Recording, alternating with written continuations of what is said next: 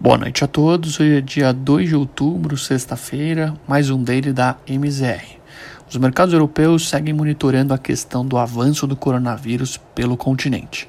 A notícia que o presidente Donald Trump está com Covid-19 gerou pouco efeito, embora os mercados comecem a colocar no preço uma chance maior de Biden ganhar as eleições, dependendo do futuro estado de saúde do atual presidente americano. Por outro lado, o maior número de casos de Covid deve impulsionar a necessidade de maiores pacotes de ajuda nas principais economias do mundo, injetando ainda mais liquidez. O índice Stock 600 fechou a sexta-feira cotado a 362,69 pontos, uma leve alta de 0,25%, embora na semana tenha encerrado com uma alta de quase 2%. Nos Estados Unidos, os mercados foram pegos de surpresa depois da notícia de que Trump havia testado positivo para a Covid-19. De acordo com fontes, o presidente apresenta febre e será internado em um hospital militar, onde fica nos próximos dias. Com a notícia, todos os principais índices americanos registraram perdas, com S&P 500 em queda de 0,89, Nasdaq menos 2,22 e Dow Jones menos 0,44. Além disto, ainda não houve desfecho sobre o pacote de estímulos fiscais aprovados na Câmara nos Estados Unidos essa semana. O impasse perdura e agora poderá ser concluído apenas após as eleições presidenciais, tendo em vista que hoje foi o último dia antes do Congresso entrar em recesso.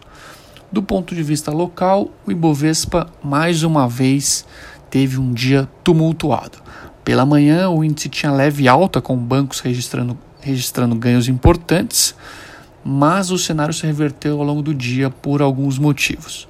O primeiro deles foi a queda do preço do petróleo, em cima de uma visão de menor crescimento global à frente, que prejudicou bastante a ação de Petrobras, que hoje representa próximo a 9% do índice e caiu mais de 4%. Outro ponto que pesou negativamente foi a notícia da contaminação de Trump, trazendo volatilidade para os mercados globais. Por fim, a fala do atual ministro Rogério Marinho sobre o renda cidadã e as críticas a Paulo Guedes aumentaram o tom negativo Resultado dessa soma de fatores foi uma queda de pouco mais de 1,5%, fechando o dia em 94.016 pontos. Do ponto de vista de juros, ao longo do dia de hoje, Rogério Marinho disse que o programa Renda Cidadã sairia da melhor ou da pior forma, de acordo com algumas fontes. Além disto, culpou Guedes sobre a ideia de postergar o pagamento dos precatórios para financiar o programa Guedes respondeu dizendo, abre aspas, se Marinho falou mal de mim, é despreparado, desleal e fura-teto, fecha aspas. A confusão política mexeu de forma mais intensa na curva intermediária, nos dando a entender que o mercado agora projeta uma chance maior de alta da Selic em um espaço mais curto de tempo. Todos os vértices registram abertura após demonstrações de desentendimento entre os ministros.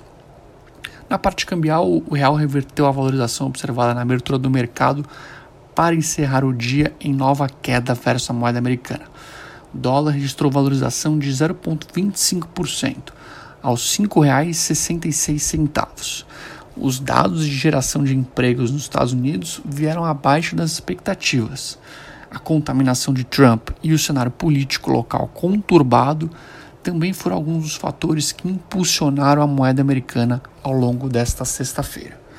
Por fim, o IFIX terminou o dia em alta de 0,21%, fechando a semana em 2.795 pontos. Bom, por hoje é isso, pessoal. Tenham todos um ótimo final de semana e até a semana que vem.